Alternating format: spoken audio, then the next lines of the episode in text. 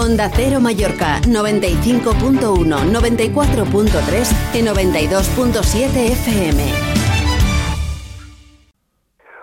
Hola, hola, Eh, buenas tardes. Bueno, un compatriota tuyo en el Mallorca, uno más, porque ya han sido varios, eh, aunque superar tu nivel es imposible. Eh, para mí, el mejor jugador que de la historia en banda izquierda es Jovan Stankovic. No sé, ¿qué conoces de Radonjic? Bueno, Paco, sí, sí, lo conozco, lo conozco bien porque ah, él cuando jugaba en los cadetes y en la cantera de, Partizan, pues yo entrenaba los cadetes y juveniles de, de Estrella Roja y nos enfrentamos mucho contra Partizan y contra él. Y la verdad que en aquella época era el talento más grande de, de Serbia y uno de mejores de, de Europa.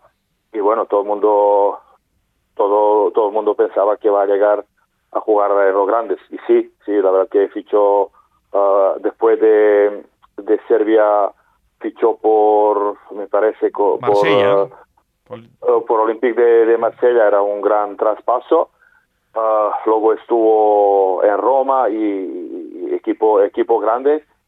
Y bueno yo creo que Mallorca ha fichado un, un buen jugador pero lo que te decía todo el mundo que lo conoce de antes pensaba que va a llegar en esta edad porque él ahora tiene él es de año 96 ah, tiene 27 años todo el mundo pensaba que va a ser una digamos gra- gran carrera jugando en un Real Madrid Barcelona o, o equipos grandes europeos Eh, va a cumplir 28 en febrero. eh, ¿Qué destacarías? Eh, porque claro, Aguirre quiere un jugador de banda. Ayer me decía mi compañero en Italia que ha jugado de segunda punta en el Torino, más que en banda.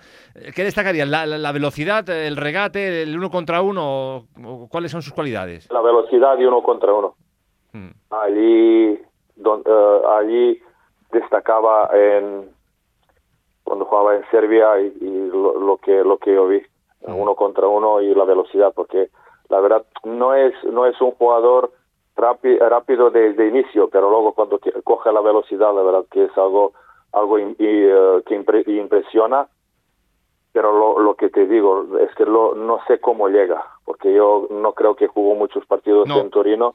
Si está en una, una forma bueno, sí que no puede dar mucho. Esa es la...